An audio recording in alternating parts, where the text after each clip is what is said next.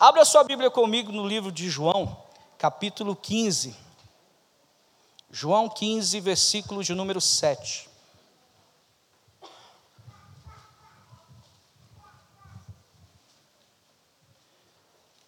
Também quero falar de algo como um tema, como algo para o acampamento de hoje, a toda a família, os irmãos, pais, mães, adolescentes, jovens.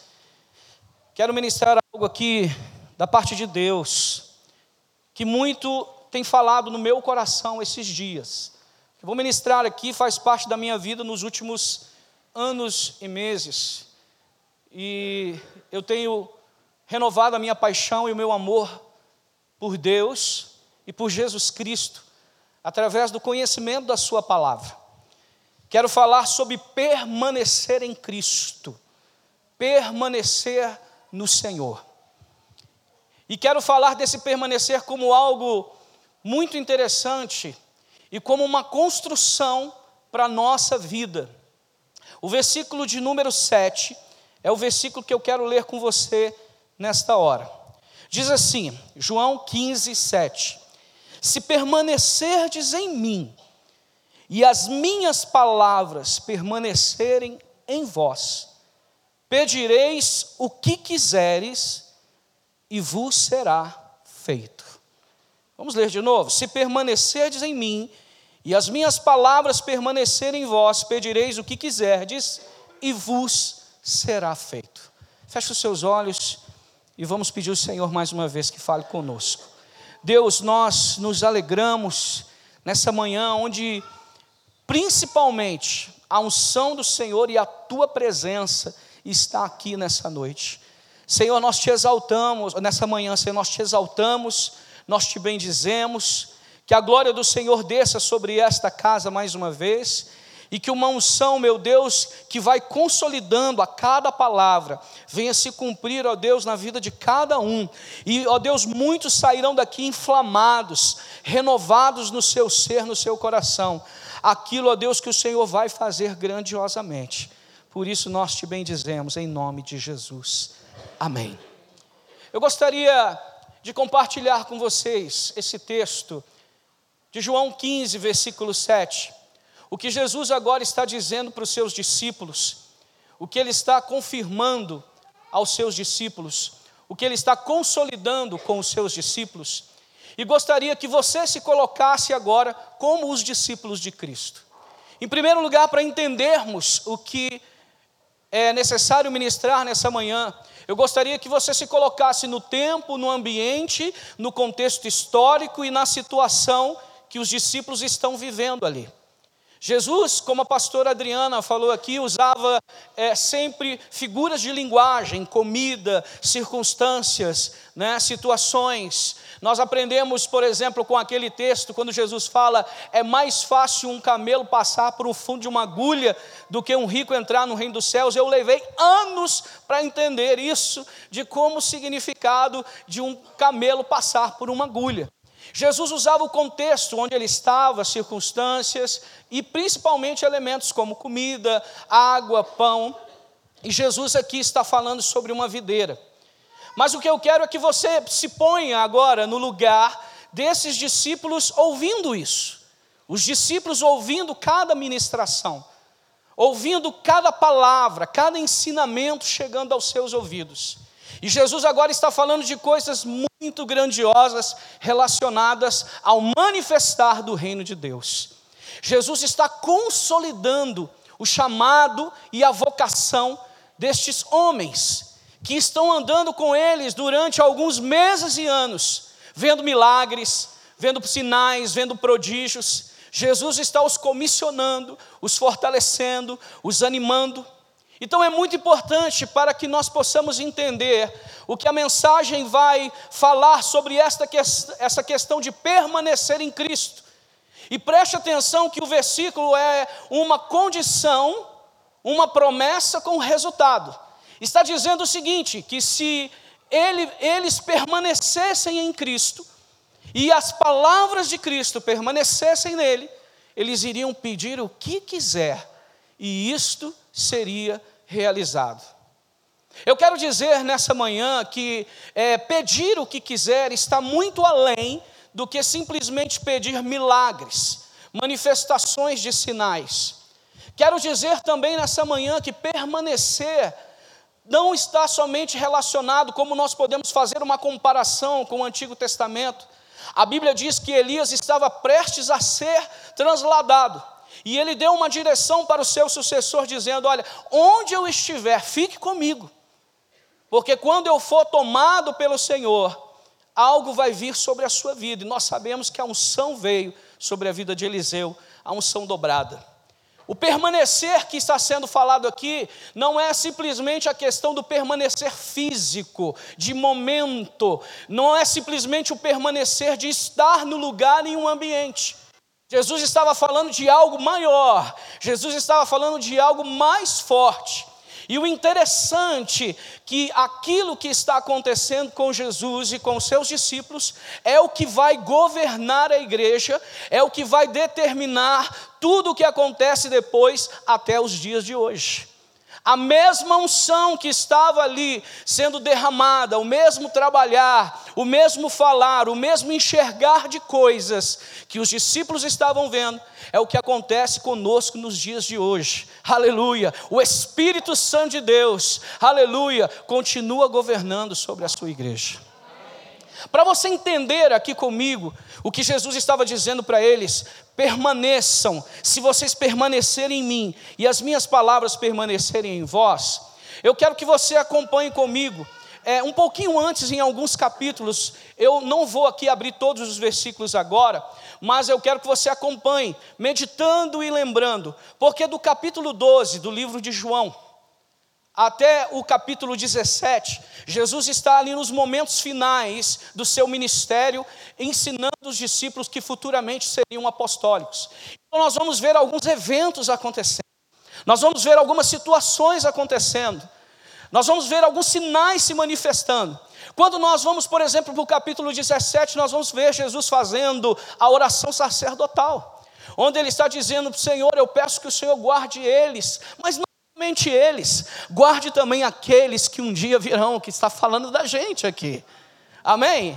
Então nós vamos ver no livro de João, João tendo cuidado de mostrar o que Jesus estava fazendo de uma forma tão maravilhosa, esse ministério grandioso. E antes de entrar em alguns eventos que acontecem, eu vou compartilhar com você do capítulo 12, 13, 14, antes do 15. Eu quero me lembrar aqui esses dias, vendo no YouTube o testemunho do, do filósofo, do psicólogo Augusto Cury. Quem já ouviu falar sobre esse homem? E eu vi um vídeo dele no YouTube que eu achei interessante. E ele estava tomando um café ali no programa da Globo com a Ana Maria Braga. E ele estava conversando com ela e falando para ela que durante muito tempo ele se considerou ateu. Ele se considerou uma pessoa que não cria em Deus. E de repente ele passa por um processo de conversão em acreditar em Deus e se declarar até cristão.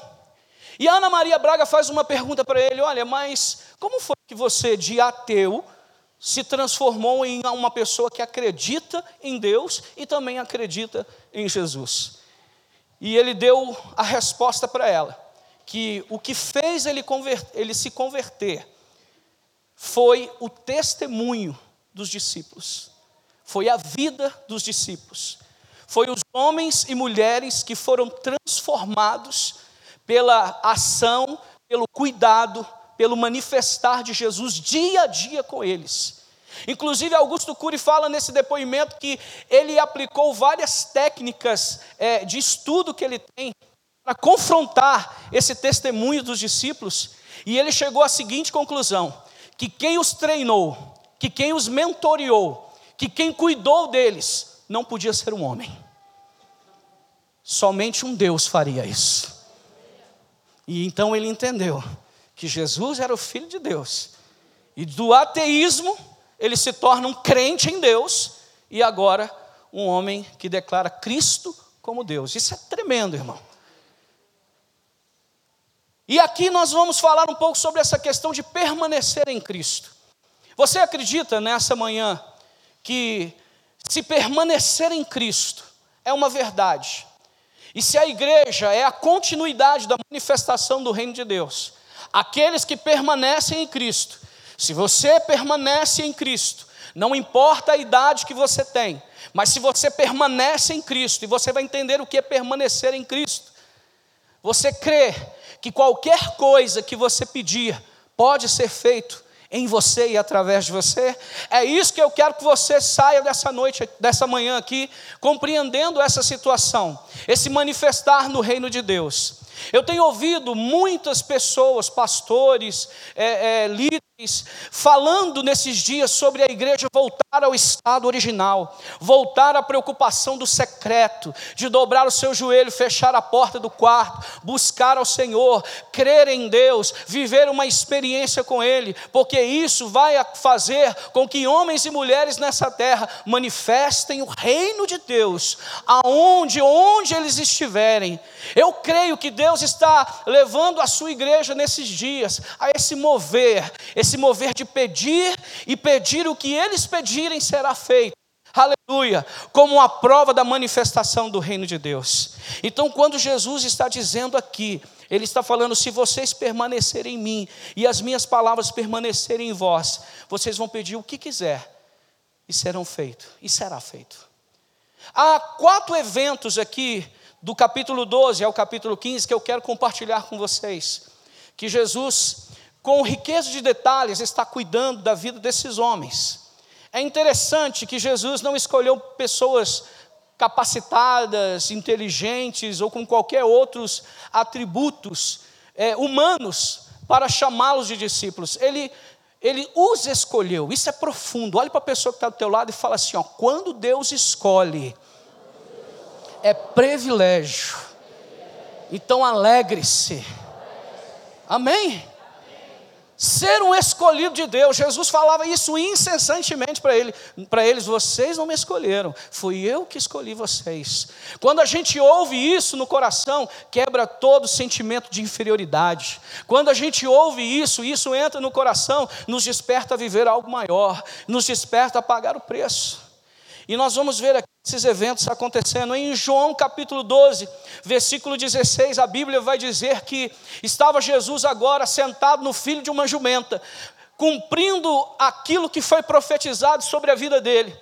Havia um tremendo sucesso ali, porque Jesus acabara de fazer o milagre da ressurreição de Lázaro, e aquilo havia se espalhado, aquilo havia tomado as regiões, e as pessoas vieram ver Lázaro que estava vivo e Jesus que havia feito esse milagre. Então colocaram Jesus sobre uma jumenta, um jumentinho, e quando os discípulos, no versículo 16 vai dizer isso, que quando os discípulos viram Jesus sentado numa jumenta, quando eles viram Jesus assentado numa jumentinha, os seus olhos abriram, o seu entendimento abriu, e eles lembraram de quando Jesus foi transfigurado e a sua glória se revelou, e eles conseguiram compreender, porque até então, muitos dos dias que eles haviam andado com Jesus, que eles estavam caminhando com Jesus, eles não compreendiam que Jesus era o Filho de Deus, era o Messias que havia de vir, e como era a manifestação do seu reino. Mas quando eles viram Jesus assentado naquele jumentinho, abriu-lhes o um entendimento de que aquele Jesus era o Cristo, o Filho de Deus, que ia fazer a diferença. Eles compreenderam isso e eles entenderam que deveriam andar mais perto de Jesus. Outro sinal que nós podemos ver aqui está no livro de João mesmo, capítulo 2, do versículo 23 ao 30. Jesus está ali naquele ambiente, em muitas coisas acontecendo, quando a Bíblia diz que alguns gregos, sabendo que Jesus era o Messias, começando a compreender que Jesus era o Messias, quiseram falar com Jesus, quiseram conversar com Jesus. De repente, procuraram a Filipe, Filipe procura André, e os dois vão conversar com Jesus e vão falar que alguns gregos estavam desejosos de trocar uma palavra, de conhecer a Cristo. A Bíblia diz que naquela cena Jesus se levanta e ele vai dizer: É chegada a hora do Filho de Deus, aleluia, manifestar o seu poder, revelar a sua glória. E ele começa a conversar com aqueles dois discípulos, A Bíblia não mostra a cena em si, mas eu acredito assim que Jesus se aproxima dos gregos e se aproxima ali dos discípulos e começa a falar que a partir daquele momento estava se cumprindo um propósito ali, que era chegada a hora do grão de mostarda ser jogado na terra, para que ele morresse e muitos nascessem. E Jesus está falando dessas coisas espirituais, do que está para acontecer. Está falando: olha, se o trigo, se a semente de trigo não for jogada no chão, algo simples, e ela não morrer, não haverá nova vida. E quando Jesus está falando disso, ele está falando de um tempo logo em seguida que ele iria morrer e dar a sua vida. Mas o que eu quero chamar a atenção com você nesse texto, anote depois você estude na sua casa, é que enquanto Jesus está falando com Filipe e com André, a Bíblia vai dizer que ele então vai expressar um sentimento: eu estou aflito, porque o sofrimento era grande. E de repente ele começa nessa aflição, ele levanta as suas mãos, eu não sei, é, ele ora e diz: Pai, glorifica o teu nome. E uma grande voz responde: Eu já tenho glorificado e glorificarei ainda mais. As pessoas que estavam no meio da multidão ouviram aquilo como uma voz de um trovão, outros disseram que era um anjo falando, mas os discípulos entenderam que era Deus falando com Jesus. Mas Jesus vai dizer uma coisa para eles: olha, o que está agora acontecendo, Deus falando, não é por minha causa, é por causa de vocês. Eles ouviram a voz de Deus. Mais uma vez, os discípulos agora estão tendo uma confirmação do manifestar o reino de Deus. Eles ouviram o próprio Deus falando com Jesus. Guarde isso no seu coração. Quem está entendendo aqui o que eu estou dizendo? Amém? Outra coisa que vai acontecer um pouquinho para frente, em João capítulo 3, no versículo 12 ao 17. Jesus vai fazer, a pastora Adriana falou isso aqui. Jesus reúne os seus discípulos em particular, tira as sandálias dos pés deles, faz um ato totalmente diferente da cultura judaica, faz um ato totalmente é, quebrando princípios ali, e lava os pés dos seus discípulos. A Bíblia vai dizer até que Pedro relutou um pouquinho para não é, ter os seus pés lavados por, por sentir que Jesus era grande e ele não poderia ser lavado. Jesus disse para ele: Olha, se eu não lavar os teus pés, você não tem parte comigo. Então Pedro disse: Senhor, então me lave todo, não só os meus pés. Mas no versículo de número 12, depois que Jesus vestiu suas roupas com seus discípulos e vão se assentar, ele olha para os seus discípulos e diz assim: vocês me chamam de mestre, vocês me chamam de Senhor, e vocês fazem muito bem, porque eu sou realmente o Senhor.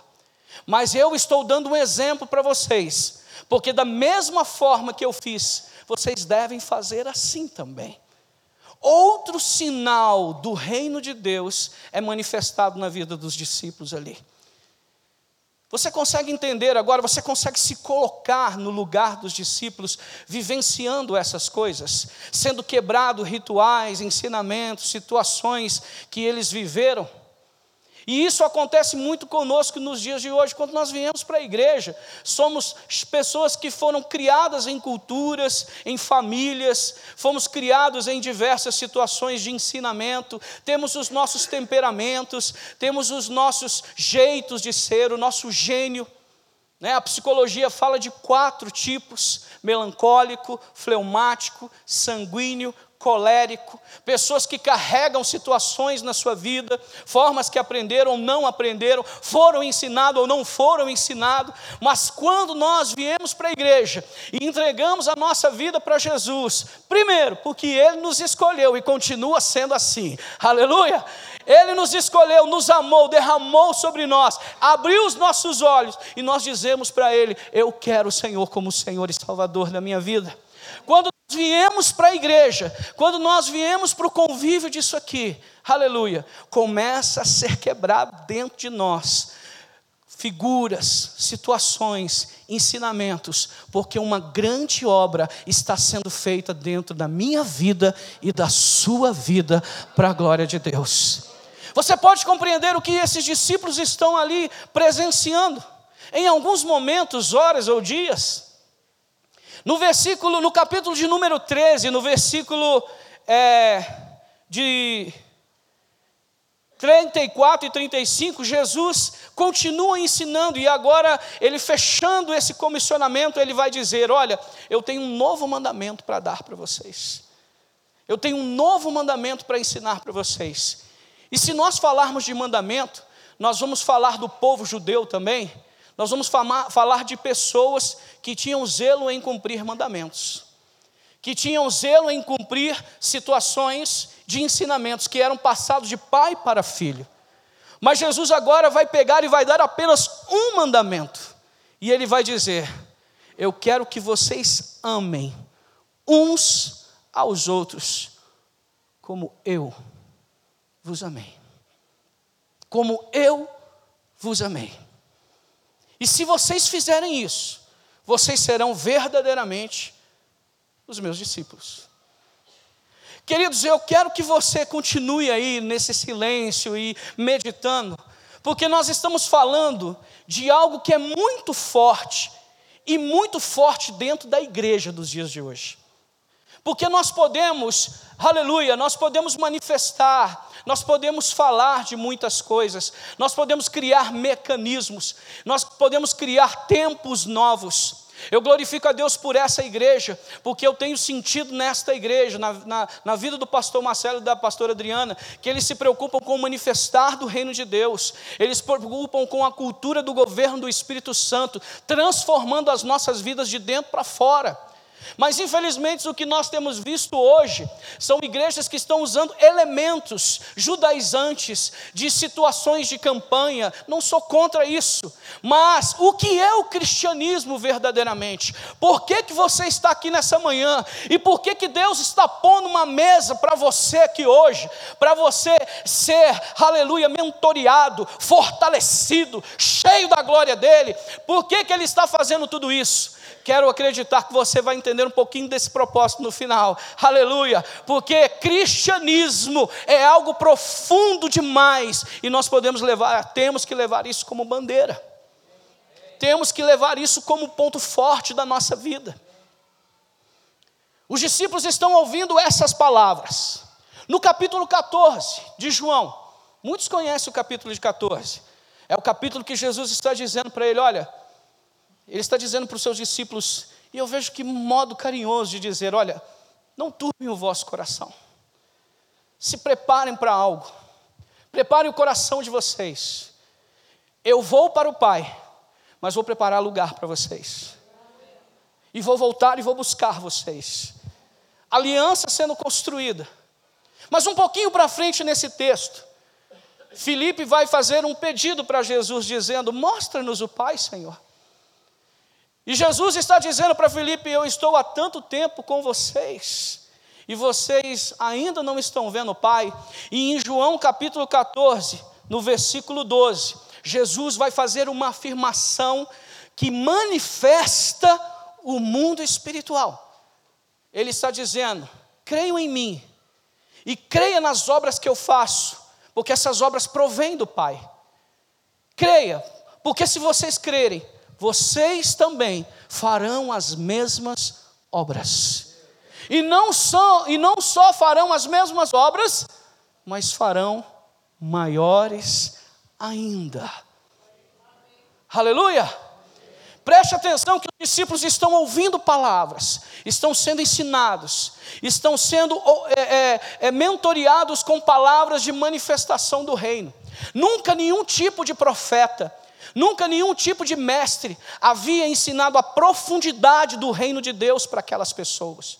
Por isso que eu posso entender que um homem como Augusto Cury se converte ao cristianismo, pelo testemunho da vida dos discípulos, porque o que foi implantado na vida deles é algo grandioso e o que está sendo construído dentro de nós como igreja nos dias de hoje também é algo grandioso, do qual a terra, aleluia, aleluia, verá referência, aleluia, a sua família, a sua casa, pessoas ao redor vão ver essa referência sendo construída. E agora chegamos aqui no capítulo de número 15. E Jesus, eu peguei o versículo 7 que Jesus está dizendo, e eu peguei justamente por causa da parte B que diz: O que quiserdes, o que, vos, o que quiseres pedir, vos será feito. Eu estava ouvindo, lendo e ouvindo no YouTube alguns, algumas matérias sobre videira, e eu peguei um vídeo que eu achei muito interessante. Uma reportagem onde um agricultor, na verdade um engenheiro, que cuida de vinícola, e ele estava fazendo na prática toda a poda da videira, todo o funcionamento. Eu achei muito lindo aquilo. E a pessoa perguntando como era que se tratava a videira, como se colocava ela, pastor Adriana. E eu vi ali uma cena que Jesus fala aqui, que o pai é o agricultor, e todo ramo que não dá fruto, ele vem o quê? E poda e corta para que não dê mais fruto. E eu vi ali no YouTube o, o, o, técnico explicando o corte, por que, que deveria cortar, como era a forma. E Jesus está usando agora com os discípulos a figura da videira, porque a videira, ela tinha muitos símbolos para os judeus. Ela tinha, ela tinha em si muitas características de vinho, de alegria, de abundância, de cuidado. Quando o judeu ouvia falar sobre alguns elementos do seu, do seu dia, ele compreendia o que aquilo estava sendo ensinado para ele. E Jesus está dizendo para eles: Olha, eu sou a videira verdadeira, o meu pai é o agricultor, vocês são os ramos. Ele vai falar de todo esse processo, de toda essa situação, de tudo isso é, como um manifestar do reino de Deus. Preste atenção que eu estou falando sobre o reino de Deus sendo manifestado agora na vida dos discípulos. Jesus está dizendo para eles que havia algo mais, que havia, havia algo mais que continuaria na vida deles. Havia algo mais que, que eles iriam passar por aquilo e eles iriam glorificar ao Pai. E tudo isso é muito lindo, porque Jesus agora faz uma afirmação como mandamento, dizendo: se vocês permanecerem em mim, se vocês permanecerem em mim, e as minhas palavras permanecerem em você. O que nós encontramos nos textos que eu compartilhei com os irmãos aqui? O que, que nós encontramos neste texto? Em João capítulo 12, em João capítulo 13, em João capítulo 14. Quais são os, os elementos mais importantes desse texto? Jesus estava mostrando para aqueles homens os seus atributos, as suas qualidades, quem ele era. E se você está entendendo essa ministração de hoje, o que eu quero dizer que permanecer em Cristo não significa alguém que andava. Por favor, irmão, por favor, fica aqui do meu lado aqui. Que não significa alguém que permanece na situação física de estar ao lado de alguém de andar. Eu vou para cá e ele anda comigo. Eu volto para cá e ele anda comigo. Não está falando disso em si. Mas a raiz da palavra permanecer significa habitar, algo que é mais forte, é como se fosse fundir, é como se fosse ter a mesma essência. Obrigado, querido. Então você consegue entender por que Jesus está dizendo que Ele é a videira? Ele está dizendo: se vocês permanecerem em mim, porque se somos ramos, aleluia, nós estamos agarrados na videira e vamos receber da mesma essência vamos receber da mesma seiva, vamos receber do mesmo nutriente. A forma que nós éramos será transformada. E quando a Bíblia fala de salvação, ela fala de regeneração, ela fala de alguém que foi transformado de dentro para fora. O que está acontecendo na vida dos discípulos é algo muito maior do que simplesmente receber um cargo, do que simplesmente alguém que anda com um pastor, do que alguém que anda com um líder e daqui a pouco vai vir um título sobre ele. O que Jesus estava dizendo para os discípulos era: vocês estão recebendo o meu caráter na vida de vocês.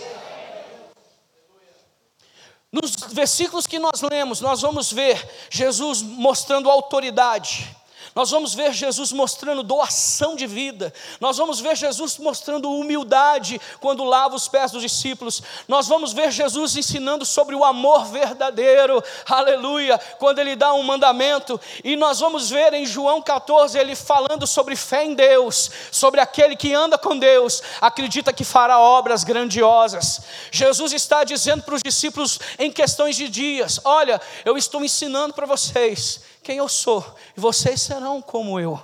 E se vocês permanecerem em mim, quer dizer, se você enxergar dentro de você que eu estou transformando a sua vida. Agora eu faço uma pergunta prática. Olhe para dentro de você. Você consegue enxergar, aleluia, o caráter de Cristo transformando a estrutura do seu ser? Você consegue olhar para dentro de você e enxergar sobre esse permanecer o caráter de Jesus, os atributos dele? Isso é o que faz toda a diferença. Por que, que nós temos hoje, pastor Fabiano, pessoas dentro da igreja que vivem em acampamentos? Olha, eu não vou falando contra acampamento, se existe uma coisa que eu amo, é acampamento. Mas infelizmente tem pessoas que passam por acampamento, fazem campanha, passam por um monte de coisas, fazem muitos tipos de cursos e situações na igreja, mas não estão entendendo o elemento principal do cristianismo. Aleluia, que eu preciso permanecer em Cristo, que eu preciso ter a forma de Cristo, que eu preciso ser parecido com ele, que eu preciso me alegrar com isso, com a obra que Deus está fazendo em minha vida, de dentro para fora, de dentro para fora, aleluia. E ele disse: se você permanecer em mim, e as minhas palavras, olha que interessante, permanecer em mim e permanecer nas minhas palavras, não seria a mesma coisa? É que palavra é direção, permanecer nele é construção de caráter. Permanecer nele é construção de dia a dia. E isso é o que nós precisamos passar para os nossos jovens, para os nossos filhos. A igreja que o Senhor, aleluia, está buscando, está prestes a buscar nesses dias, e que o Espírito Santo de Deus está trabalhando, é uma igreja que entra e fecha a porta do teu quarto e começa a orar e começa a dizer: Senhor, muda a minha vida, eu quero ser parecido contigo, eu quero ter mais e mais da tua presença eu quero ser transformado pelo Senhor, eu quero ter a mesma essência do Senhor, eu quero ser como o Senhor é, aleluia. E o texto está dizendo, e isto é um comissionamento, chegando na metade para o final. Jesus está dizendo: se vocês permanecerem em mim, vocês vão pedir o que quiser, e isso será feito. Querido, muitas pessoas lêem esse texto e falam: puxa, eu vou fazer isso. Eu vou buscar isso. Mas por que, que ele quer fazer isso? Por que, que alguém pode pensar assim? Porque talvez muitos estão preocupados em pedir e ser feito. Há muita gente que está mais preocupada em consagrar a sua vida, jejuar e fazer tanta coisa, porque ele quer pedir e o pedido dele ser feito. Quer orar e pessoas ser curadas. Eu quero é, é, é, manifestar milagres. Eu quero expulsar demônios. Eu quero ter intimidade e autoridade para isso. Mas o que nós aprendemos aqui é que quando nós permanecemos em Jesus, aleluia, nós temos paz com Deus. Romanos capítulo 5, versículo 1 diz assim: Justificados, pois, mediante a fé temos paz com Deus. Deus quer pegar esta igreja, a vida dos jovens, a um novo relacionamento com Cristo. Sim, um relacionamento de oração, sim, um relacionamento de intimidade, sim, um relacionamento com a Sua presença. Mas o Senhor está querendo pegar a vida de homens, mulheres e jovens das nossas igrejas, dessa igreja, e quer levar eles, aleluia, a uma plena construção do caráter de Jesus dentro da nossa vida.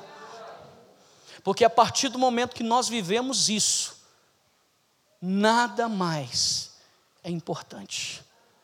Nada mais terá o lugar de primazia em nossa vida. Jesus está dizendo para eles. É por isso que quando eu olho para esse texto eu consigo compreender, pastor Marcelo, Pedro chegando na entrada do templo, olhando para aquele, aquele mendigo, e o mendigo estendendo as mãos para ele, dizendo assim: Olha, dá uma esmola. E ele vai dizer: Não tenho ouro, não tenho prata, mas preste atenção, ele diz assim: ó, O que eu tenho, eu te dou. Quem era esse Pedro? O Pedro que permaneceu, o Pedro que foi transformado. Você pode entender isso, jovem? Você pode entender isso? Você chegando na sua escola, talvez você pense, nossa, esse pastor é meio louco. Não, eu sou apaixonado, aleluia. Eu tenho me apaixonado por isso.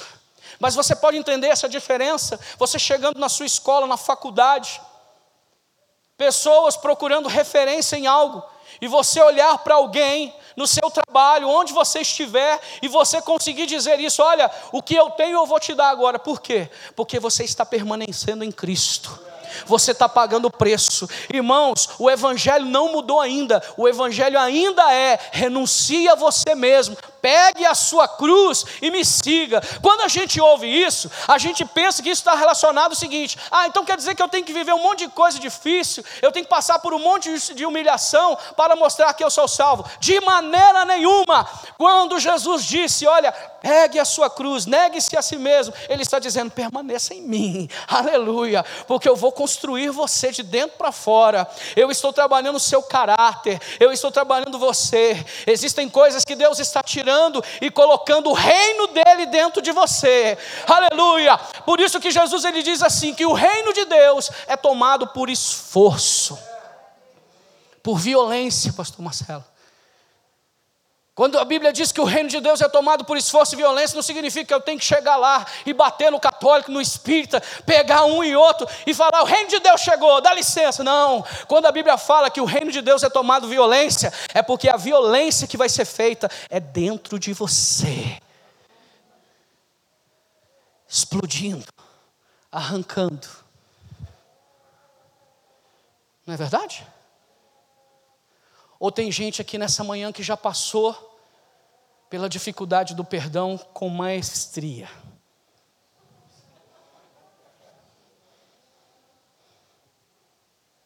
Ou tem gente aqui nessa manhã que a pessoa pode fazer o que, que você, o que quiser com você e você aceita. Hã? Jesus continua dizendo para nós, para mim em primeiro lugar, para vocês: permaneçam em mim. Eu quero que você permaneça em mim. Olhe para a pessoa que está do teu lado, estou chegando no final, diga para ela assim: olha, permaneça em Jesus. Fala para o seu irmão assim: ó, ó, ó, a mesma essência, a mesma seiva, vai te transformar.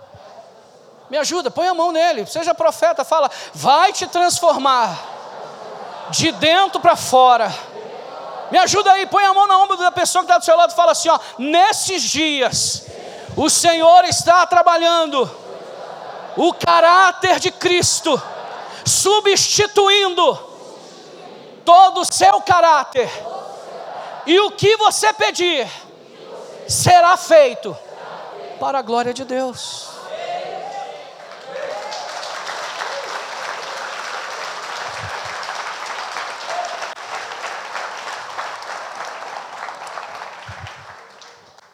Não estou vendo relógio, nem quanto minuto eu tenho, pastor? Hã? Por isso que eu vejo Paulo, no começo do seu ministério, por causa dos seus erros e de quem ele foi, ele tinha vergonha, às vezes, de falar. Ele tinha muita experiência com Deus. E aí, muitas vezes, no começo do ministério do Paulo, Paulo falava assim: dos quais eu sou o apóstolo menor de todos. Mas no final da vida de Paulo, das cartas que ele escreveu, ele já estava dizendo assim, ó, sede meus imitadores, como eu sou de Cristo. Você consegue entender que um homem como Paulo, aí você vai dizer, pastor, mas eu não consigo ser como Paulo, mas a proposta é a mesma. Mas a palavra não mudou. Você não pode querer, mas ele vai fazer na vida de outro. Eu prefiro levantar a mão e dizer: faça em mim, Senhor. Paulo vai dizer: sede meus imitadores, como eu sou de Cristo. Fazendo uma relação, o que, que Paulo estava dizendo? Eu permaneço em Cristo. Ele disse isso. Não vivo eu, mas Cristo vive em mim. Então você consegue, irmão, compreender a mensagem que está dizendo Jesus aos seus discípulos, e agora a palavra vem para os nossos dias, e vem para você e para mim, que somos a igreja. E ela continua dizendo no individual, mas também no coletivo. Ela está dizendo para cada um de nós: permaneça, porque eu estou construindo em você. E está dizendo para a igreja: permaneça em Cristo, porque a igreja é Cristo, porque se vocês entenderem isso, o que vocês pedirem será feito. Eu ouvi uma vez um, um homem de Deus falar uma coisa que a gente não presta atenção, e ele falou assim: Olha, você sozinho não é igreja. A gente fala isso por associação, sabia? Ah, você é a igreja de Cristo, você não, você sozinho não é a igreja de Cristo. Você sozinho é o templo do Espírito Santo, a morada do Altíssimo. O Espírito Santo habita em você, mas igreja é quando junta os que foram salvos, os que permanecem. E isso tudo é uma grande responsabilidade para cada um de nós. Porque agora no coletivo, chegando ao final, Jesus está dizendo para nós, como igreja cristã bíblica, vou me colocar no meio, posso? Posso não? Posso, por favor? Muito obrigado. Ele está dizendo para nós: permaneçam em mim. O que, que cada um de nós precisamos fazer? Zelar no individual. O seu testemunho é importante. A sua conduta é relevante. O olhar para dentro de você não significa que você está aqui hoje e você é a melhor pessoa. Não significa que você está aqui hoje e você já é 100% o que você deveria ser. Mas só de você entender a disposição no coração de que Jesus construa a identidade dele dentro da sua identidade, vai fazer toda a diferença. Eu quero profetizar nessa manhã sobre uma igreja que vai permanecer em Cristo e eles vão pedir o que quiser e será feito. Não é porque são os melhores, não é porque são os mais bonitos e inteligentes, não é porque são pessoas especiais, mas são pessoas que servem a Jesus e são parecidas com Ele. Aleluia. Deus quer fazer com que Cristo esteja dentro de nós. Encerrando, vou pedir agora que você abre para a gente ler junto. E nós vamos orar. Quero dizer para você, para cada um de nós que está aqui, Deus quer, isso não é uma opção, irmão. Isso não é uma sugestão. Isso é um propósito de Deus. E esse pastor da igreja que me ensinou uma coisa que eu carreguei no meu coração nos últimos dois anos. Deus une propósitos. Que fiquei sabendo que foi a pastora Adriana que falou isso pela primeira vez, não é? Deus une propósitos. E essa igreja está caminhando debaixo de propósito, sim ou não? O que, que é Deus une propósito? Quando eu começo a pensar sobre isso, né? E a minha querida começa a pensar sobre isso, e cada um começa a colocar isso como propósito no coração, aleluia, Deus começa a fazer coisas grandiosas. E é propósito de Deus é trabalhar de Deus para que nós venhamos ser parecidos e como Cristo. Vou te mostrar três versículos e nós vamos orar. Abra comigo um que nós conhecemos muito. Gênesis 1, 26. O texto diz assim: Estava a Trindade fazendo, aleluia, a construção de todas as coisas. E em Gênesis 1, 26, eles estão conversando, Deus está conversando e diz: façamos o homem a nossa imagem e a nossa semelhança. Imagem aqui não significa que Deus tem mãos e pés e cabeça como eu e você temos. Quando está falando de imagem e semelhança, está falando que quando Deus fez você, aleluia, Ele fez você com atributos e qualidades semelhantes a dele.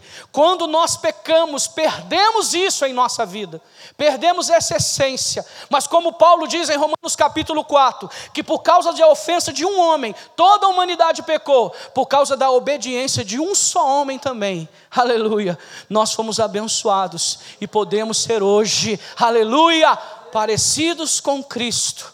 Outro texto, Romanos capítulo 8, versículo de número 29.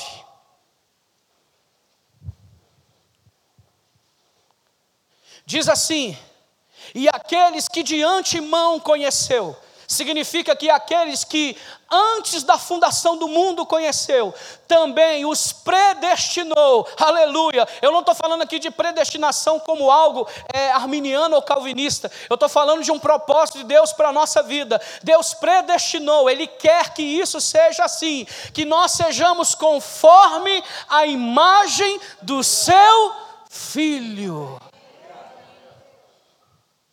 Deus te conheceu antes da fundação do mundo.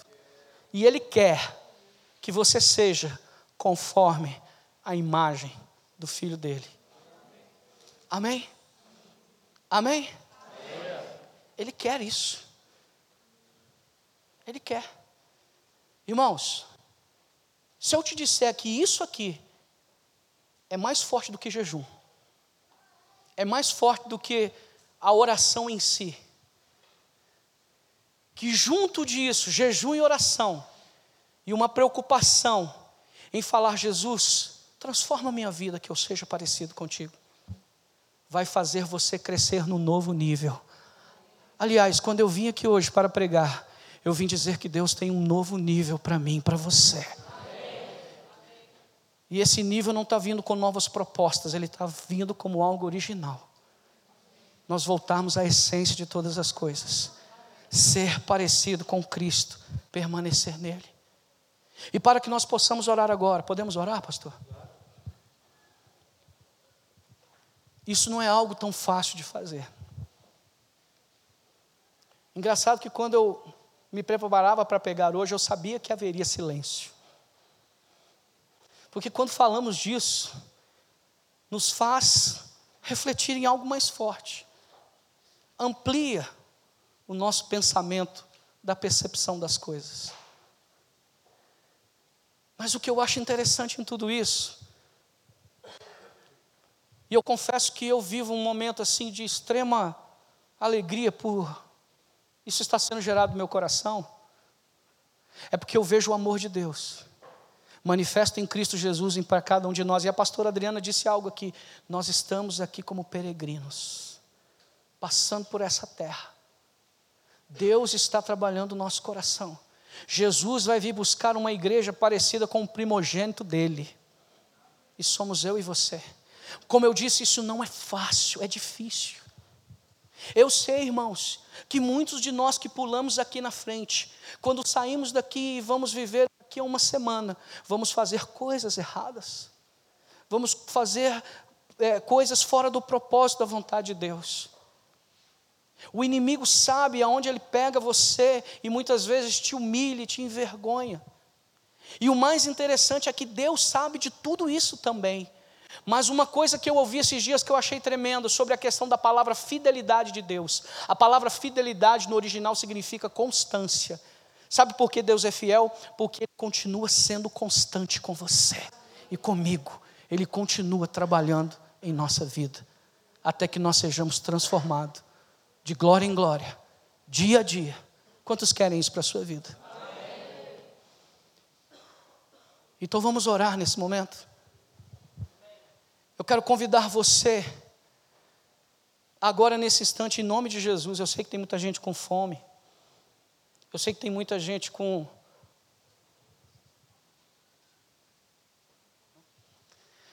Eu sei que muita gente tem.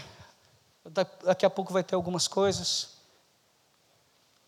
Mas há uma responsabilidade em nós, todos nós aqui como igreja. Abra comigo o último versículo, Gálatas capítulo 4, versículo 19. Eu queria que você olhasse para a pessoa que está do seu lado, da esquerda, da direita, da frente para trás. E a responsabilidade que existe sobre a nossa vida como igreja. Eu sou muito apaixonado pelo apóstolo Paulo. Porque Paulo foi transformado na sua essência, no seu caráter, no caráter de Cristo. E ele chegou ao final da sua vida sozinho. Sozinho, abandonado. Mas não menos apaixonado por pessoas. não menos apaixonado pela igreja. E eu gosto muito desse versículo aqui, é um versículo que é responsabilidade minha e sua. Quando eu comecei a estudar sobre isso, o meu ministério começou a, sabe, o meu ministério começou, estou vendo a pastora chorando aqui, mas é porque a gente está tá sendo movido por isso.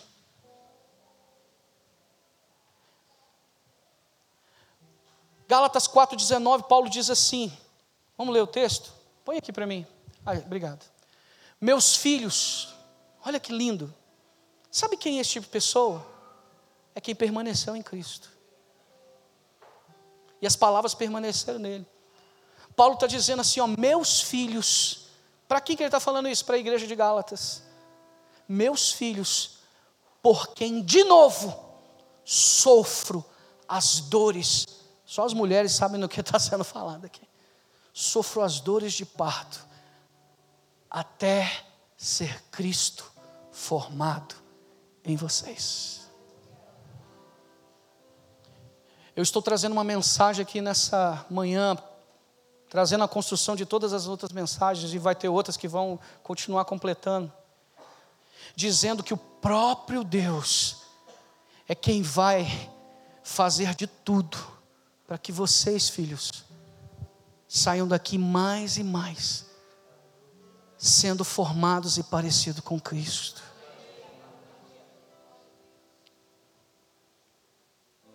O avivamento que eu creio que existe para esse tempo, antes do fim, é um avivamento de arrependimento e conversão verdadeira. E Deus já está usando as bocas e falando sobre isso. Você está entendendo o que está sendo ministrado aqui?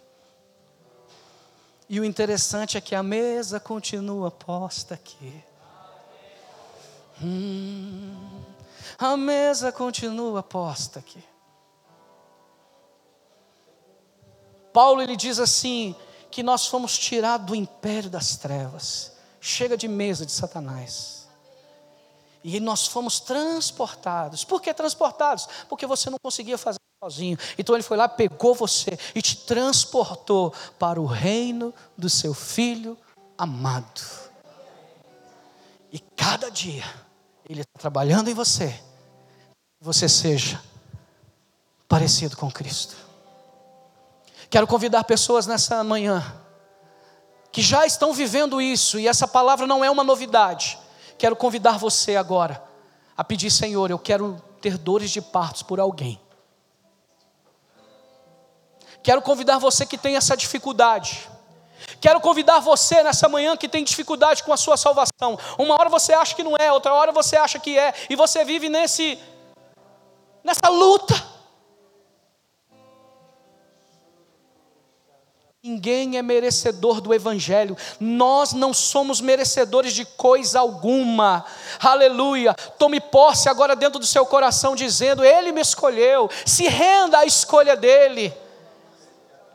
Pastor, mas será que eu sou? Eu pequei ontem, pequei. Será, será? Querido, se os seus olhos abriram para o Evangelho, Jesus continua operando a obra da salvação dentro da sua vida. O processo é que agora Ele está transformando você de dentro para fora. A palavra continua sendo a mesma para os dias de hoje. Permaneçam em mim. Quem quer permanecer nele aqui? Mas a minha vida é só vergonha, é só humilhação. Tudo que eu faço está dando errado, não está dando, não. É Ele que está aprimorando você, Ele segurou tudo, Ele parou tudo, porque a grande obra que Ele está fazendo na sua vida é maior do que tudo isso. Às vezes nós não entendemos o versículo que diz: busque em primeiro lugar o reino e a justiça. Ah, o reino e a justiça na vida do outro, é um milagre. Não, reino e justiça também está dentro de nós. Se tem alguém que tem dificuldade com isso, se tem alguém, é mesmo, é mesmo, pastor, sério, posso mesmo? Eu queria convidar pessoas para vir aqui na frente. A mesa está aqui, ó. Eu creio que a pastora Adriana falou. Nós vivemos o espiritual. Está aqui. Está aqui. Agora, vem aqui se arrepender. Vem aqui aliançar com Ele mais uma vez e dizer: Senhor, Eu quero permanecer em Ti numa construção. Eu quero permanecer em Ti. Não tenha vergonha se vai vir dois ou três, o negócio não é isso. Mas vamos gerar vida aqui no mundo espiritual agora. Aleluia. Se você tem essa dificuldade, vem aqui na frente.